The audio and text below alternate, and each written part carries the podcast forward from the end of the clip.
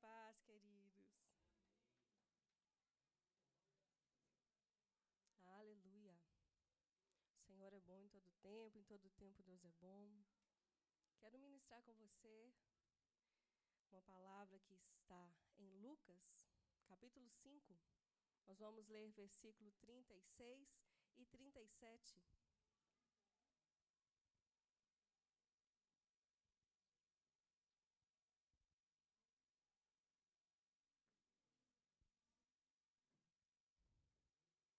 Diz assim: E disse-lhes também uma parábola: Ninguém deita um pedaço de roupa nova para coser uma roupa velha, pois romperá a nova, e o remendo da nova não se ajustará à velha. Então, isso aqui é, é um trecho de uma parábola que Jesus citou em Lucas capítulo 5 ali eles estavam questionando a Jesus por que, que os discípulos de Jesus não estavam jejuando. E os fariseus e os discípulos de João, eles estavam jejuando. E aí Jesus, ele vem então com essa parábola. Jesus, ele tinha muito de ensinar, né, através da parábola. E algumas pessoas elas conseguem entender que Jesus fazia isso para aguçar algo que estava ali. Que, que ele queria despertar nas pessoas o interesse em uma busca mais profunda.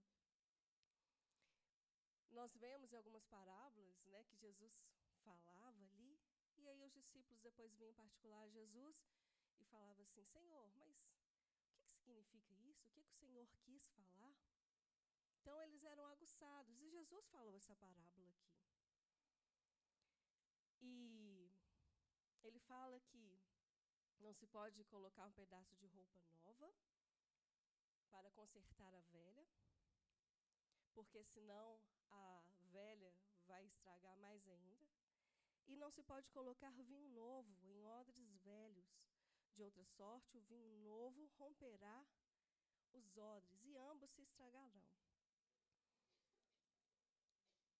Então, diante desse, desse cenário, onde eles estavam questionando a Jesus a respeito do jejum, Jesus ele trouxe essa parábola para falar algo ao coração deles.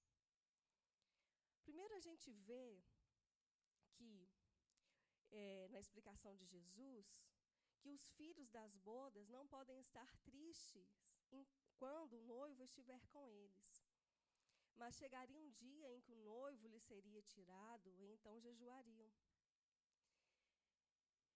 A questão do jejum é uma questão bíblica. Né? A gente vê em Deuteronômio falando a respeito do jejum. Mas a questão dessa, dessa obrigação de, de se jejuar duas vezes por semana, aqui dele já foi uma doutrina dos fariseus, já foi algo imposto pelo judaísmo. Então, quando a gente vê essa questão do velho, né, tentar ser remendado pelo novo, não dá certo, a gente entende que as velhas formas cerimoniais da lei mosaica são inadequadas à nova aliança de Cristo. Jesus, ele veio foi para trazer uma, uma, uma palavra radical, para trazer algo que abalaria com toda a estrutura daqueles fariseus e religiosos da época. Então, essas, essa, essa leis mosaicas, elas são inadequadas à mensagem do Evangelho da Graça. Queridos, Evangelho né, significa boas novas, né, o evangelho da graça, o evangelho do reino, como a gente encontra nas escrituras, não é uma moda. Não é algo que um ministério que Joseph Prince recebeu, não é um ministério que, que o Reinhard Hitler recebeu, não é um ministério que o Pedro de Estrela recebeu, do que o Fragale recebeu. É o que Jesus veio estabelecer. Evangelho é de ciclano, de fulano, é o que Jesus veio estabelecer. Você quer pregar o que Jesus veio ensinar? Fale da graça. Querida, onde que culmina o que Jesus veio fazer? Na cruz. E o que, que a cruz significa? Favor imerecido. E o que é favor imerecido? Graça, porque nós não merecíamos, mas Jesus veio. Pelo seu infinito amor, ele nos deu aquilo que nós não merecíamos. Então, ao falar sobre remendo novo em pano velho, basicamente Jesus diz que era inapropriado tentar costurar a nova aliança às antigas práticas das cerimônias judaicas. Pensa comigo, faz sentido você rasgar, você recortar um pedaço de uma roupa nova sua para tentar remendar uma roupa velha? Não, faz sentido, não tem sentido isso. Você querer estragar o novo, porque se você recorta né, um pedaço de uma roupa nova, você vai estragar aquela roupa para tentar remendar a velha. Porque no remendo, a força do tecido velho torna a rotura ainda maior. E Jesus reafirmou esse princípio, dizendo que ninguém põe vinho novo em odres velhos. E o motivo é que o vinho novo, em seu processo de fermentação, acaba rompendo os odres velhos. Por isso, o novo deve ser colocado em odres novos. Mas o que é o odre? O odre ele é um recipiente. Ele é feito de pele de animal, de couro de animal. E aí, o odre novo, ele tinha uma elasticidade ainda. Então, se colocasse o vinho naquele o vinho novo, no odre novo, aquele couro, pela elasticidade, ele, ele poderia dilatar com a, com, com a, a continuação da fermentação do vinho novo. Então, ele se dilataria e não estragaria. Então, porque o vinho novo ele não era totalmente fermentado quando colocado a odre, ele era ele era a medida para que fosse fermentado, mesmo que aumentasse a pressão dentro do odre, o odre se esticaria. Então Jesus falou do pano, falou do vinho. Jesus estava dizendo que novamente os rituais cerimoniais que eram observados na antiga aliança não comportavam a realidade da nova aliança. Gente, Jesus ele veio para poder realmente abalar e tirar, né, a, a, a e tirar as, as pessoas daquelas trevas que elas andavam na questão do seu entendimento. Mas a gente sabe que não foram todas as pessoas que receberam isso. Então, se nós continuamos com as velhas práticas, depois da chegada do, do Messias, era como se fosse usar um remendo novo em um pano velho, ou se, for, é, ou se fosse como se fosse colocar o vinho novo em um odre velho. Não dá certo essa mistura. Jesus já nos explicou que aquilo ali romperia então, todas aquelas práticas legalistas, religiosas, observadas pelos fariseus, que nada tinha a ver com o evangelho, porque o evangelho é o quê? Boas notícias, boas novas. Não cabiam mais na nova realidade que Jesus veio trazer ao mundo. Gente, a mensagem da cruz ela é muito poderosa. O preço que Jesus pagou para que essa mensagem acontecesse foi muito alto. Jesus veio para nos libertar. Então nós precisamos ter, de uma vez por todas, esse entendimento do que Jesus veio fazer, do que ele veio anunciar. E replicarmos esse conhecimento, anunciar essas boas novas. Então Jesus, ele veio trazer uma mudança radical. Ele veio inaugurar uma nova aliança e não remendar um velho judaísmo. Ele veio inaugurar uma nova aliança e não remendar o velho judaísmo. Por que uma nova aliança? Porque no Antigo Testamento tinha uma velha aliança. E quem fazia parte dessa velha aliança? Uma parte era Deus, uma parte era o povo. Deus falava assim: se vocês me obedecerem, se vocês forem fiéis, eu, eu vos abençoarei com isso ou com aquilo. Mas Jesus, ele veio inaugurar uma nova aliança. E nessa aliança, você sabe quem é que faz parte dela? Deus e Jesus. Deus e Jesus tirou a nossa parte da história. Você sabe por quê? Porque nós, nós falhamos. O povo, os judeus, os hebreus, eles demonstraram isso, que eles não conseguiam cumprir os preceitos e as leis, aquilo que era pedido. Olha que interessante o que diz em Gálatas 3, 24. Desse modo, a lei se tornou nosso tutor, a fim de nos conduzir a Cristo.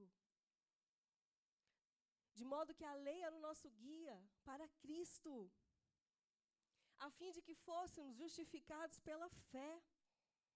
25. Agora, mas depois que veio a fé, já não estamos debaixo do guia. Aqui na minha versão diz: agora, no entanto, havendo chegado a fé, já não estamos mais sujeitos a esse tutor. Você sabe por quê? A lei era para demonstrar aos homens que eles não eram capazes. Porque quando Deus falou, Moisés, ajunta o povo, porque eu quero falar com eles, o que eles disseram, o que eles responderam? Vai você, Moisés, falar com o Senhor. E o que ele te disser, nós faremos.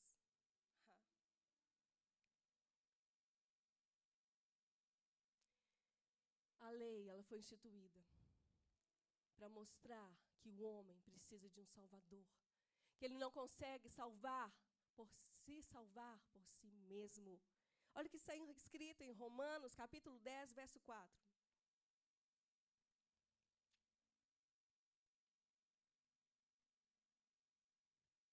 Romanos 10, capítulo 4 diz: Pois Cristo é o fim da lei para a justiça de todo aquele que nele crê. Então, a lei, ela aponta para Cristo. Ela é para mostrar ao ser humano, ao homem, que ele não é capaz. Ele não é capaz de cumprir por si mesmo, ele não tem essa força em si mesmo. Então, a lei, o fim da lei é Cristo, é para nós percebermos que nós precisamos de Cristo. E essa nova aliança, ela é entre Deus e Jesus Cristo, e ele foi perfeito. Ele cumpriu plenamente, perfeitamente, integralmente tudo o que precisava cumprir. Então, quando Deus olha para as nossas vidas, nós que somos aliançados com o Senhor, estamos debaixo dessa nova aliança, Ele não vê o Cláudio, Ele não vê o Joselito, Ele não vê todos vocês aqui, mas Ele vê a Cristo. Porque dependeu de Cristo e Ele foi perfeito. E na crucificação Ele falou: está consumado. Tetelestai soa tão bem aos meus ouvidos essa palavra. Tetelestai. O que precisava ser feito foi feito. Não é mais sobre mim, sobre você, mas é sobre o que Jesus fez. E ele inaugurou essa nova aliança no momento da crucificação. Porque ali ele cumpriu tudo que precisava ser cumprido para nós vivermos essa nova aliança. Colossenses 2,17 diz: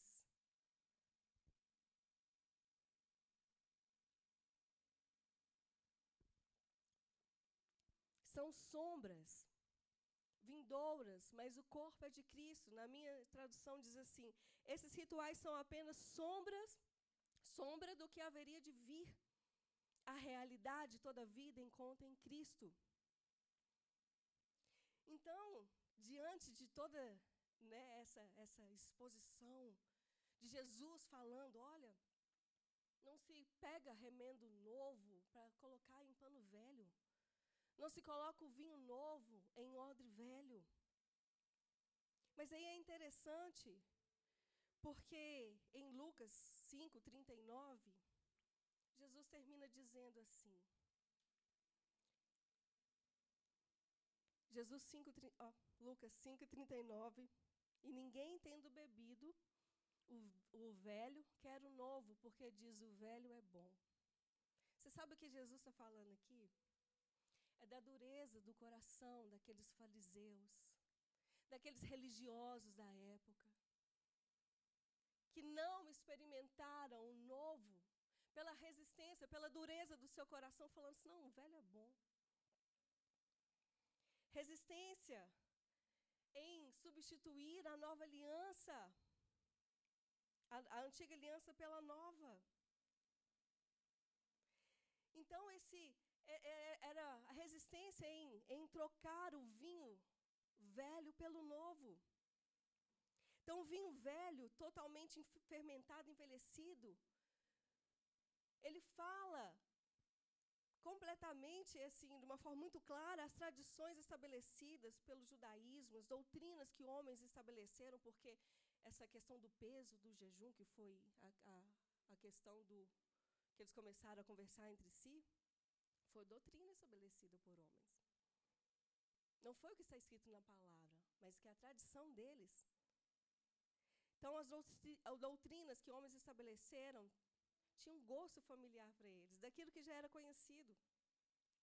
Era o que eles tinham vivido e tinham ensinado a vida toda. Olha, eu quero dizer para você, o que você foi ensinado, o que você foi, o que você aprendeu durante a sua vida. Coloque diante de Deus, pelo menos tenha uma abertura no seu coração para você experimentar o novo para você experimentar aquilo que Jesus veio propor. Então, nessa mensagem radical de Jesus, eles não conseguiram assimilar o que Jesus veio propor, o que Jesus veio, veio trazer como mensagem. Mas nós somos odres novos. Nós somos novas criaturas. Nós nascemos de novo. Ou existe alguém aqui que ainda não aceitou Jesus como Senhor e Salvador? Então nós somos novas criaturas, nós nascemos de novo, nós temos uma nova natureza. Não cabe em nós armazenarmos o vinho velho. Nós fomos feitos para o vinho novo. Nós somos odres novos. Nós fomos feitos para o, nós fomos feitos para o novo fomos feitos para o vinho novo. Um desperdício você colocar um vinho velho em um odre novo. Em Hebreus 10, versos 9 e 10.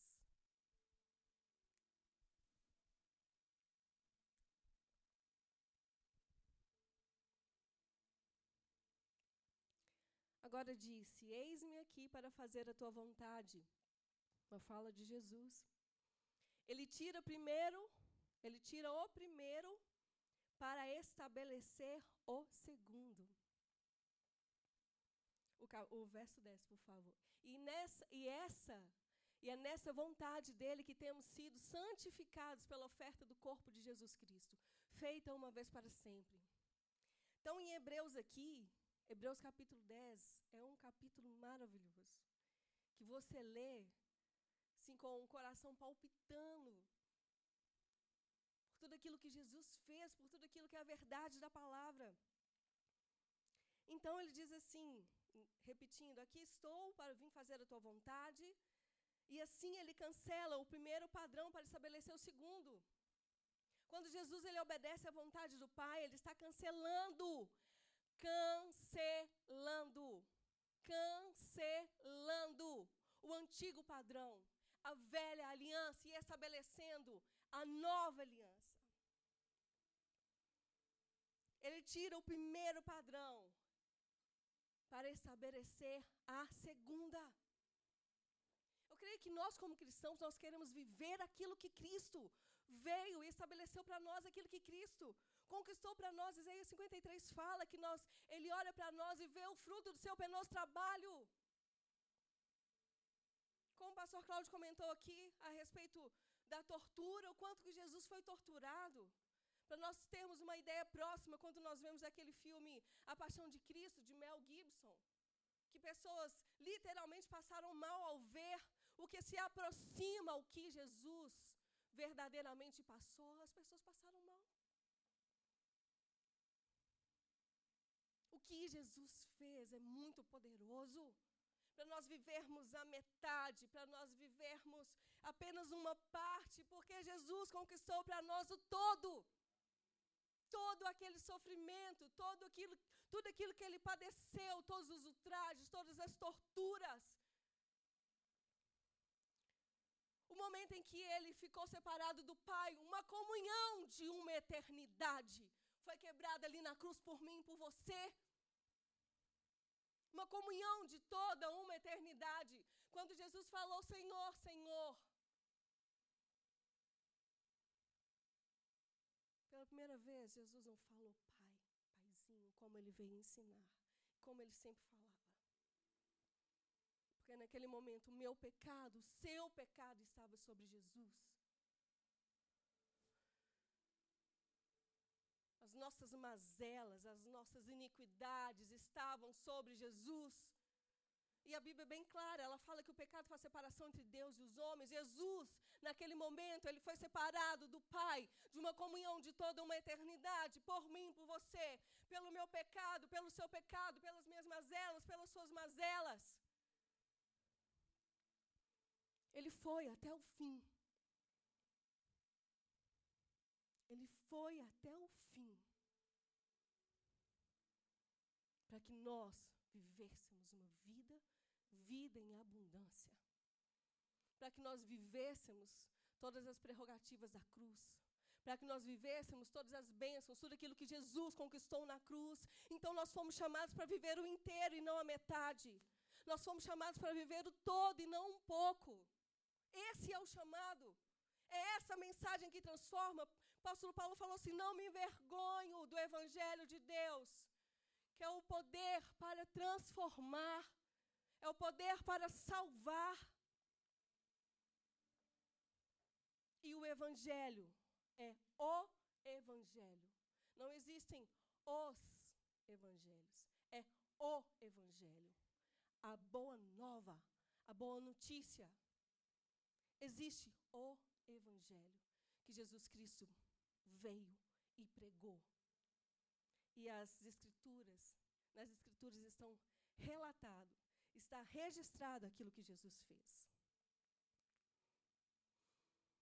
Então, por essa determinação né, de cancelar o primeiro padrão, como está em Hebreus 10, 10, 9, para estabelecer o segundo, foi então instituído que nós estamos na nova aliança, no Novo Testamento. O testador morreu para que fosse inaugurado esse novo tempo. Olha o que está escrito em Lucas 5,38.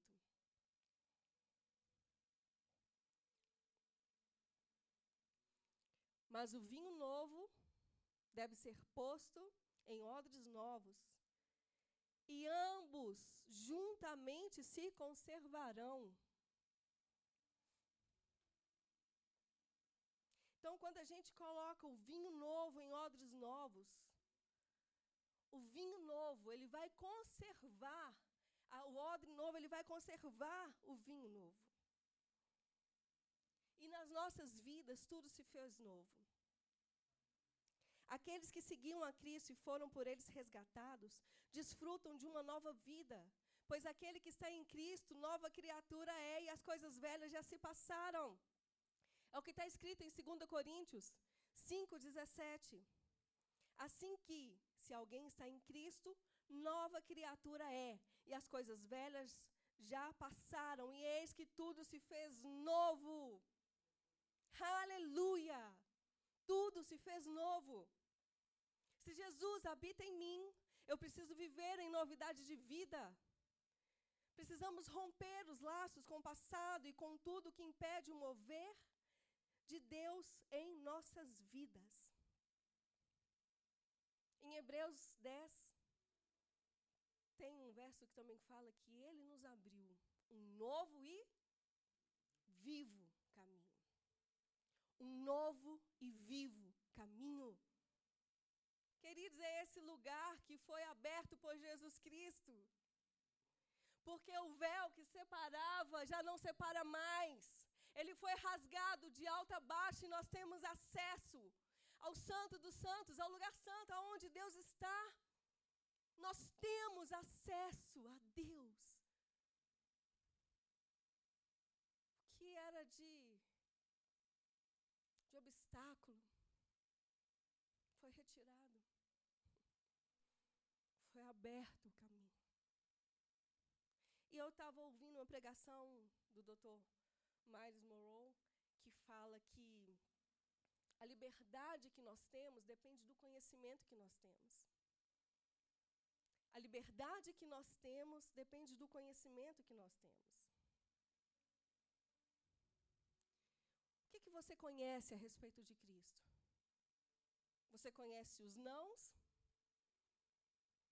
da velha aliança?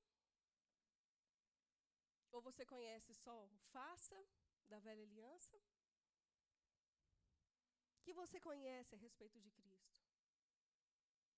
Queridos, quando nós conhecemos, quando nós entendemos que o sacrifício de Jesus Cristo foi o único e suficiente para nos lavar, nos limpar de todas as nossas iniquidades, nossos pecados, daquilo que nós cometemos, daquilo que, infelizmente, por não estarmos em um corpo de glória, em um corpo incorruptível, nós cometeremos, mas com outro tipo de consciência, foi perdoado na cruz.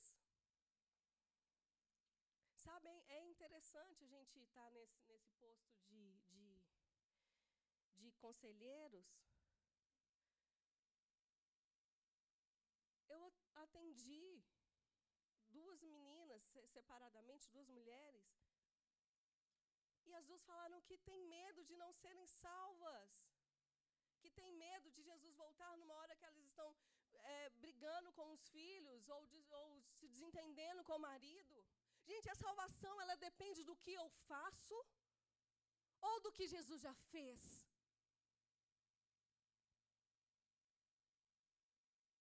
Então, a, a, nossa liberdade, a liberdade que nós temos, depende daquilo que nós conhecemos. Se eu acho que a minha salvação depende de mim, a minha liberdade ela é tolhida. Eu estou presa. Eu estou dentro de um cativeiro. Eu sou cativo. Mas se eu sei que a minha salvação dependeu de Cristo, pelo que Ele fez, Ele foi entregue como um sacrifício perfeito em favor dos meus pecados, e que aquele, aquele sacrifício foi suficiente pela minha salvação, olha a minha liberdade, olha a minha alegria. Rei, hey, eu sou salva. Que a minha missão cumprir aqui nessa terra, eu posso, né, estarei com o Senhor enquanto nessa terra eu posso viver a vontade de Deus.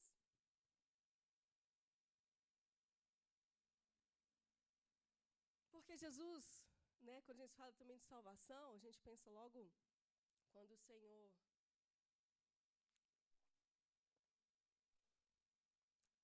só quando nós um dia nós partirmos e formos para a glória.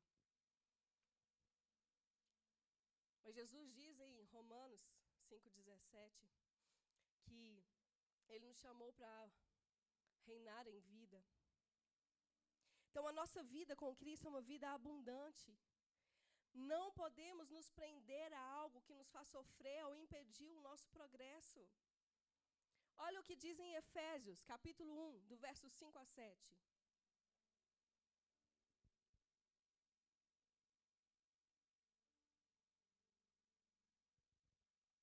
Nos predestinou para sermos filhos da adoção por Cristo Jesus para si mesmo. Por Jesus Cristo para si mesmo. Segundo o beneplácito da sua vontade. Para o louvor da glória da sua graça, a qual nos deu gratuitamente no amado, em quem temos a redenção pelo sangue, a redenção dos nossos delitos, segundo a riqueza, as riquezas da sua graça. Aleluia! Então ele nos predestinou para sermos filhos de adoção por Jesus Cristo, segundo o beneplácito da sua vontade, para louvor da sua glória, para louvor da glória de sua graça, qual nos fez agradáveis a si mesmo amado. Como o apóstolo Túlio fala aqui, Deus está apaziguado. Porque Deus é um justo juiz. Ele é justo. A pessoa, quando comete algum delito, algum pecado, que delito? Gera algo que deve ser pago. Jesus e Deus descarregou toda a sua ira em Jesus Cristo. Deus descarregou toda a sua ira em Jesus Cristo. E no livro de Efésios fala que nós temos paz com Deus, porque aquilo que nós estávamos devendo, aquilo que nós devíamos pagar pelos nossos erros, foi pago por Jesus Cristo e hoje nós temos paz com Deus. Hoje nós podemos nos relacionar com o Espírito Santo de Deus, termos experiências com o Senhor, porque não existe mais a barreira do pecado, porque o sangue de Jesus Cristo nos cobriu, nos lavou, nos santificou, trouxe remissão às nossas vidas. Por isso que em Hebreus fala que foi nos aberto um novo e vivo caminho. Quando nós entendemos o que Jesus fez por nós, o preço que foi pago, o nosso coração está completamente inclinado, sabe o quê? A conhecer Jesus. Conhecer e prosseguir em conhecer. Em me relacionar com Ele. Meu coração está inclinado a agradá-lo. Quando eu entendo o altíssimo preço que foi pago, eu quero agradá-lo e me relacionar com Ele de uma forma que possa declarar o que está escrito em Gálatas 2,20: Não sou eu quem vivo, mas Cristo vive em mim.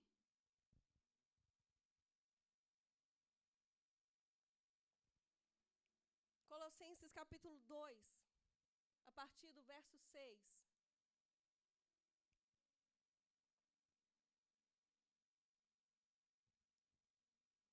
Portanto, Assim como recebestes a Cristo Jesus, o Senhor, assim também nele andai. Vamos ver até o 14. Arraigados e edificados nele, e confirmados na fé, assim como fostes ensinados. Faltou só uma última frase, filha. Assim como fostes ensinados, abundando em ações de graça, tendo cuidado para que ninguém vos faça presa sua por meio de filosofias, tendo cuidado para que ninguém vos faça presa sua por meio de filosofias, vãs sutilezas, segundo a tradição de homens, segundo rudimentos do, do mundo, e não segundo a Cristo. Queridos, o que eu tenho visto são pessoas andando. Volta, por favor, filhinha. No 8.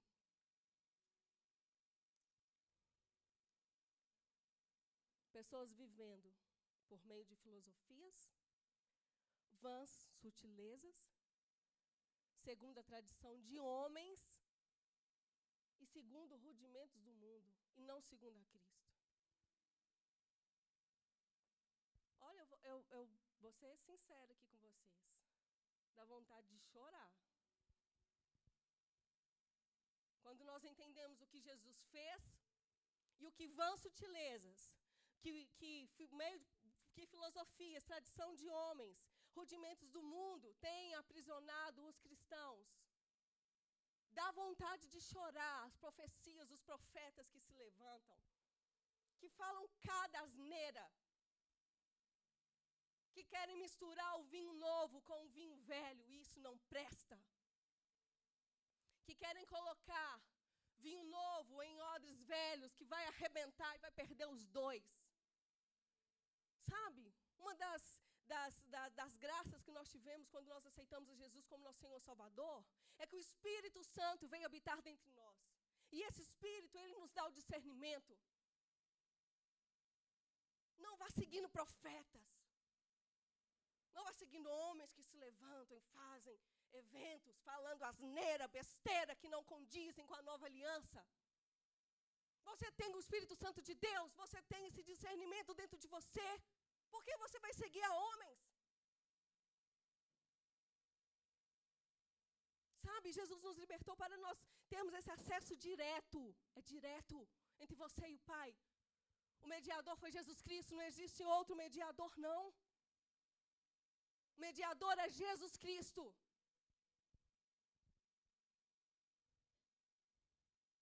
Você sabe o que a igreja brasileira precisa? De arrependimento. E você sabe o que, o que significa arrependimento no, no, no Novo Testamento? Se você olhar a, a, a palavra no original, você vai ver que está relacionado à mente, mudança de mente. Romanos 12, 2. E pela transformação, pela renovação da vossa mente, vocês experimentarão qual seja boa, agradável, agradável vem primeiro e perfeito por último. Vontade de Deus. E aí, você sabe o que, que nós precisamos? É nos arrepender de estar misturando a nova aliança com a velha. Sabe o que, que nós precisamos? É de arrepender por viver por meio de filosofias, por meio de vãs sutilezas, por meio de tradições de homens, por meio de rudimentos do mundo. É isso que a igreja brasileira precisa de se arrepender e voltar-se totalmente para Cristo, para aquilo que Ele falou a respeito de você, para aquilo que Ele fez em seu favor, para aquilo que Ele, para aquilo que Ele conquistou para você viver. É isso que nós precisamos, queridos. Uma outra moça, ela estava passando por um, um problema. Ela não era cristã. Ela quis procurar uma igreja evangélica para ela poder se libertar daquele problema. Essa moça era uma prostituta. E aí, nessa igreja que ela chegou, aonde deveria ser pregado o amor, a empatia, acolhê-la, assim como Jesus fez com Maria Madalena. As pessoas tiveram, foi preconceito contra aquela moça que estava ali naquela igreja. Ao invés de tirarem o fardo, porque Jesus falou assim: Vinde a mim, todos vós que estáis cansados e sobrecarregados, eu vos aliviarei. Ela encontrou lá foi mais fardo, mais peso sobre a vida dela, mais condenação. Romanos 8:1 diz aqueles que estão em Cristo não há condenação para aqueles que estão em Cristo. Gente, aquela moça deveria ser acolhida. Você sabe o que que a, a essência de Deus, não é o que Deus tem, mas a essência de Deus, ele é o amor. Mas nesse caso, a religiosidade, sabe? Aquele de achar ser superior, de achar que é mais santo. Essas, essas doutrinas de homem, essas vãs sutilezas, elas acabaram abafando aquilo que Deus verdadeiramente queria que aquela igreja demonstrasse àquela mulher.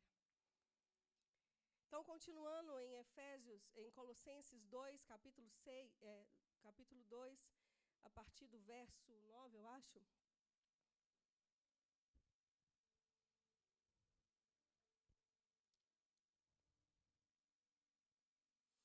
Porque nele habita corporalmente toda a plenitude da divindade. E tendes a vossa plenitude nele, que é a cabeça de todo principado e potestade, no qual também fostes circuncidados, com a circuncisão não feita por mãos, no despojar do corpo da carne, a saber, a circuncisão de Cristo, tendo sido nele, com ele, no batismo, sepultados com ele no batismo, no qual também foste ressuscitados pela fé no poder de Deus, que o ressuscitou de dentre os mortos. E a vós, quando estavam mortos nos vossos delitos, na incircuncisão da vossa carne, vos vivificou juntamente com ele, perdoando-nos todos os delitos, riscando todo escrito de dogmas que havia contra nós, o qual nos era contrário, removeu do meio, encravando-a na cruz. 14. Ah, sim.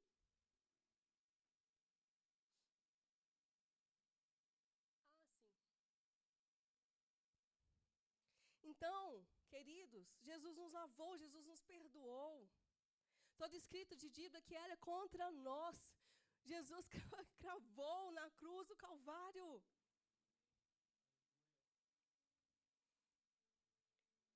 Ele fez o que era preciso, o que era necessário em nosso favor. Em 1 Coríntios, capítulo 2, verso 14, diz assim: Ora, o homem natural não compreende as coisas do Espírito de Deus, porque lhe parecem loucura, e não pode entendê-la, porque elas se discernem espiritualmente. Nós precisamos de discernimento. Nós precisamos ouvir a voz do nosso pastor. Jesus falou que nós sabemos ouvir a voz dele.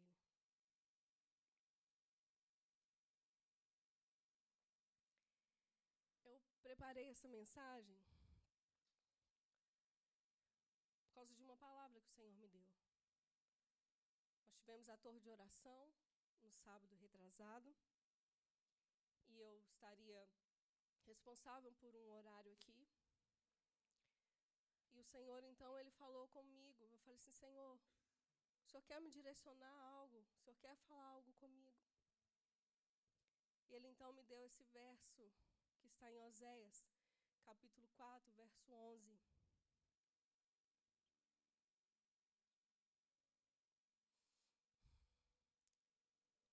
A prostituição, ao vinho velho e ao novo, estragando o discernimento e o bom senso do meu povo. Isso aqui é uma exortação que o, que o, o Senhor fala através do profeta Oséias, falando da mistura entre o vinho velho e o novo. Essa mistura, ela prejudica o discernimento.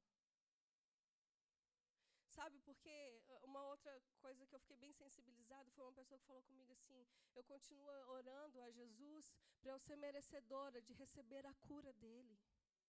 Gente, isso, isso parte o coração.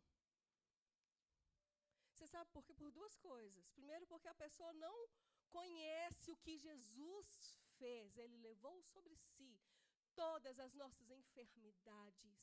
E pelas pisaduras dele, nós fomos curados. A segunda coisa é que se a pessoa, algum dia, se algum de nós precisarmos contar com o nosso merecimento, a gente está lascado. Se a gente for contar com o nosso merecimento para alguma coisa, então o que nós precisamos Sabe? É nos posicionarmos como igreja. Nova, a velha aliança, ela caducou. Caducou. Nós estamos na nova aliança. O que nós precisamos é dessa metanoia, mudar a nossa mente, entender o que Jesus veio pregar, entender o que significa o Evangelho. O Evangelho da graça, o Evangelho do reino, o Evangelho sermos esses atalaias, essas pessoas que vão anunciar o Evangelho. Você sabe para quê? Para que as pessoas sejam salvas e entendam que elas são plenamente salvas. Porque a salvação não é por obras, mas é pela fé naquilo que Jesus fez. Para que as pessoas entendam que elas são curadas, saradas. Que Jesus veio conquistar vida em abundância e veio também nos dar saúde perfeita. Olha, eu vou contar um testemunho do que eu vivi. Cláudio, meu esposo, ele teve uma, uma doença muito séria que chama miastenia graves, uma doença autoimune. Eu tinha que dar banho, tinha que dar comida na boca, porque não aguentava levantar o braço para comer. Nem aguentava levantar o braço para lavar a cabeça.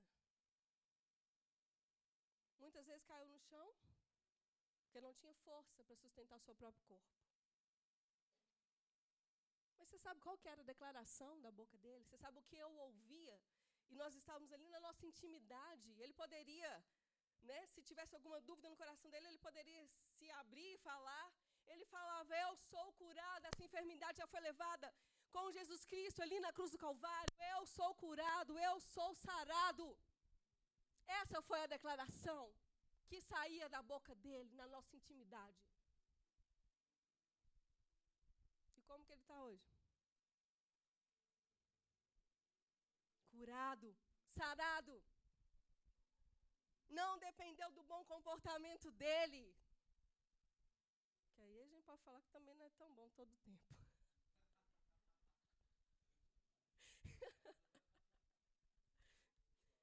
Dependeu de Jesus, do que Jesus fez. Não foi por merecimento, mas foi pelo que Jesus fez. Toda vez que eu converso com a Isabela, eu falo assim: Isabela, estou agradecendo a Jesus Cristo pela sua cura. Estou agradecendo a Jesus, nós louvamos a Jesus pela sua cura. Já foi, já foi feito. Jesus Ele está agora assentado nas regiões celestiais, como dizem Efésios 2,8, se eu não me engano. E Ele nos convida a estarmos assentados neste lugar com Ele. Nesse lugar de descanso, porque o que precisava ser feito foi foi feito. Hebreus também diz para nós nos esforçarmos a entrar no descanso. Nós precisamos entender, queridos, que não existe mais guerra para a gente guerrear, não.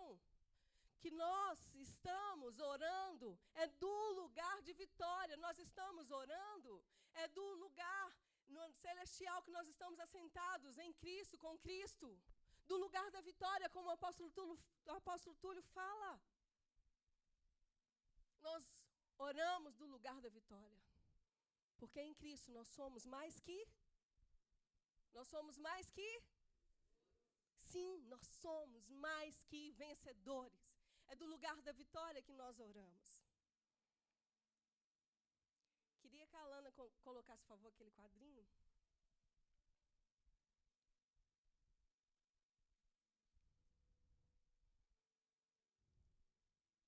Então, olha o que está escrito nesse quadro. Você pode ver a diferença Velho Pacto, Novo Pacto, isso é um quadrinho que eu achei pronto, a gente, e o Google traduziu. Então, velho, velha aliança, ou então Velho Testamento, Nova Aliança, Novo Testamento. Então, na, na, na velha aliança era, se você fizer, né?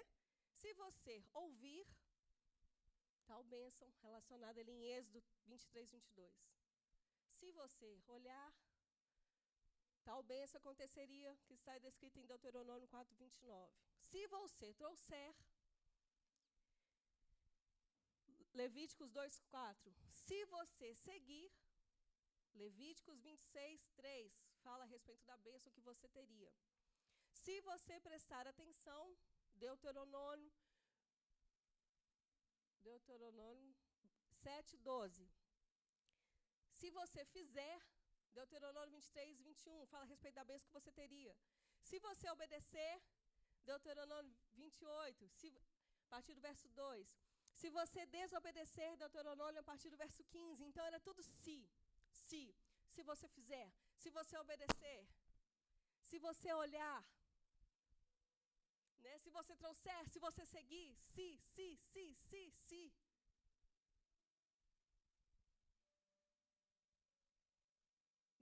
Velha aliança, ela caducou. Ela acabou na cruz. Com aquele brado de Jesus Cristo, tetelestai. Ela foi quebrada. Ela foi desfeita. Ela caducou. E quando nós vemos então nova aliança, na nova aliança, não é se, é está feito. É o tetelestai. Está feito. Você está perdoado. Colossenses 2:13. Você está curado. 1 Pedro 2:24. Você é abençoado. Efésios 1:3. Você é justo. 2 Coríntios 5:21. Você é santo. Hebreu, Hebreus 10, 10. Tem um outro versículo também, eu acho que é Efésios 4, 24, se eu não me engano, que confirma que nós somos santos. Você é poderoso, Efésios 1, 19. Você é aceito, Romanos 15, 7. Você é amado, Romanos 8, 39. Não é mais se nós fizermos, mas nós estamos vivendo em cima de uma aliança do que já foi feito por Jesus Cristo. Aleluia! Sobre aquilo que já foi feito. É sobre Jesus, não é sobre nós. Aleluia! É isso que Jesus veio pregar. É isso que Jesus veio conquistar. É isso que Jesus fez por nós. É isso que é o vinho novo. E nós somos odres novos. Queridos, diante de tudo que Jesus fez, seria até uma, uma desonra nós não usufruirmos daquilo que Ele conquistou para nós. De, diante de tudo que Jesus padeceu, seria uma afronta nós não usufruirmos de tudo aquilo. Muitas vezes a gente vê as pessoas orando por aquilo que já foi dado, pedindo o que Jesus já conquistou. Por isso nós precisamos transformar as nossas mentes. Por isso nós precisamos entender o Evangelho. A graça não é uma moda, a graça não é um estilo de pregação, a graça não é uma doutrina, a graça é Jesus, o que ele veio fazer. Você, como um filho de Deus, cheio do Espírito Santo, toda vez que você abrir a sua boca, que possa sair esse vinho novo, que possa sair a palavra de esperança, que possa sair uma palavra de amor, que possa sair uma palavra para edificação, uma palavra que vai mudar, vai impactar a vida daquela pessoa. Quando a minha experiência pessoal, não sei quantos anos, mas eu ouvi a palavra do pastor Creflodola. Enquanto eu ouvia ele pregando, eu sentia fardos sendo retirados. Ele pregou sobre a graça. Foi o primeiro contato sobre essa exposição, porque a gente, a gente vivia, era vinho novo, vinho velho, tudo misturado. Isso aí, a gente, não é, né, não é privilégio um ministério e outro não, muitos acontecem isso.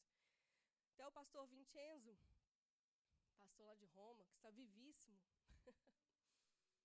e até vai vir aqui para o Brasil, ele quer vir aqui no Ágape.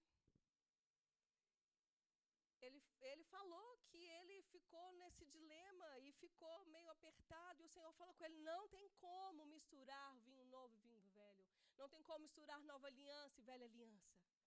E ele então ele teve que abrir mão de anos de pregação, ele falou que tinha 15 anos que ele fazia essa salada. E como a palavra de Oséias fala, o que que essa salada ela faz? Estraga o discernimento do meu povo. Então, ele abriu mão e começou a pregar somente a graça, a nova aliança. Pastor Joseph Prince também, ele começou a entender a graça, mas fazia essa mistura até que o Senhor foi bem taxativo com ele.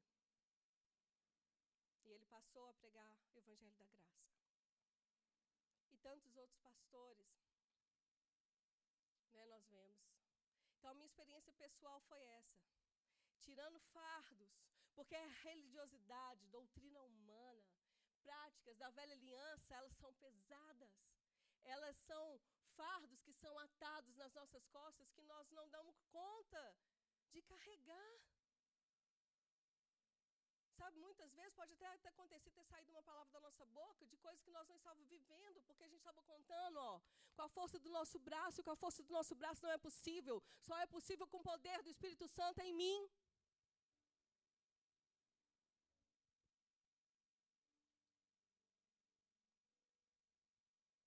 Então, queridos, foi isso que o Senhor ministrou ao meu coração. Que com muito amor, muito amor e temor, eu trago aqui hoje, nessa manhã. O Senhor tem um vinho novo. Porque nós somos odres novos.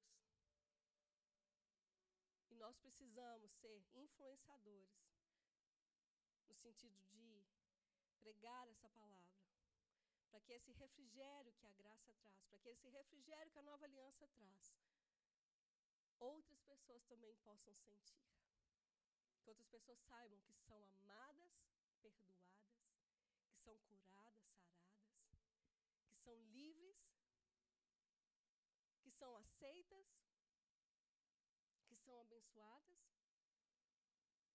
É maravilhoso ouvir e saber disso. É maravilhoso sentir a liberdade, né, sem esses fardos pesados. A nossa liberdade depende do tanto que a gente conhece, do tanto que a gente sabe.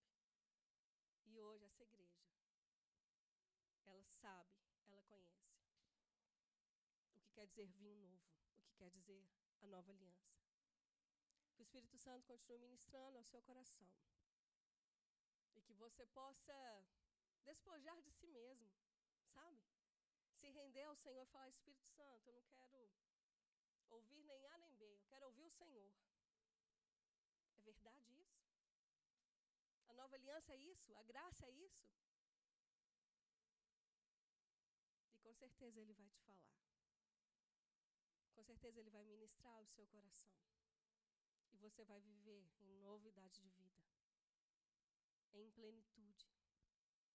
A boa, agradável perfeita vontade de Deus. Amém, queridos?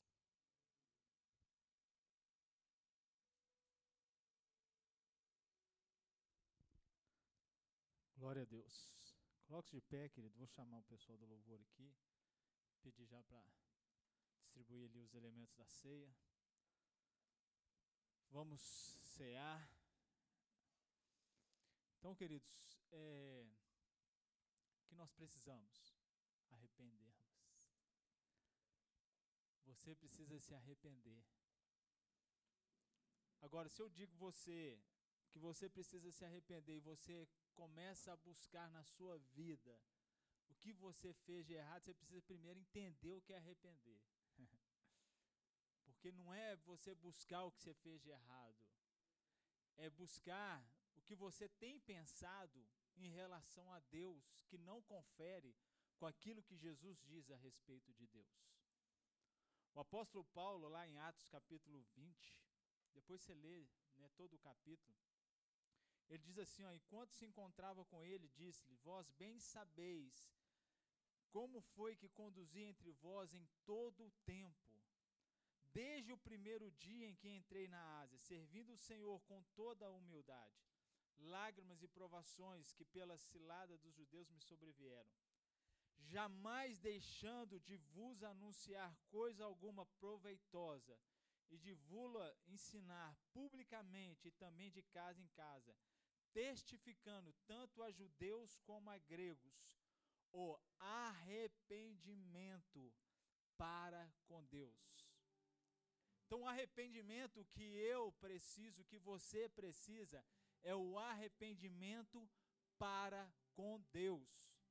E o que, que quer dizer o arrependimento para com Deus? É mudar a maneira de pensar em relação a Deus.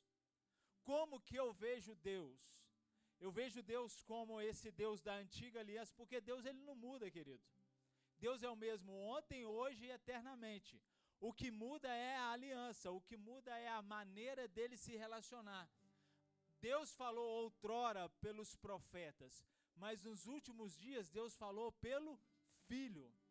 O Filho é a expressão exata de Deus. Se eu quero de fato conhecer a Deus, eu tenho que conhecer ao Filho, eu tenho que conhecer Jesus. Então, esse arrependimento para com Deus é você mudar a sua maneira de pensar em relação a Deus. Quando acontece algo na sua vida que não é aquilo que você desejava, não é pensar assim, pô, será que Deus está me disciplinando, Deus está me corrigindo, Deus está me punindo, punindo, ou Deus está me castigando? Não, Deus ele me ama. Isso aqui que está acontecendo na minha vida não é Deus. Isso aqui é vacilo meu. Eu preciso corrigir a minha rota. Eu preciso de converter. Deus é amor. Tudo que Deus faz parte disso, do amor. E o amor de Deus, ele é a base do amor de Deus é 1 Coríntios capítulo 13. O amor não busca os seus próprios interesses. Então o que Deus faz não tem interesse nele.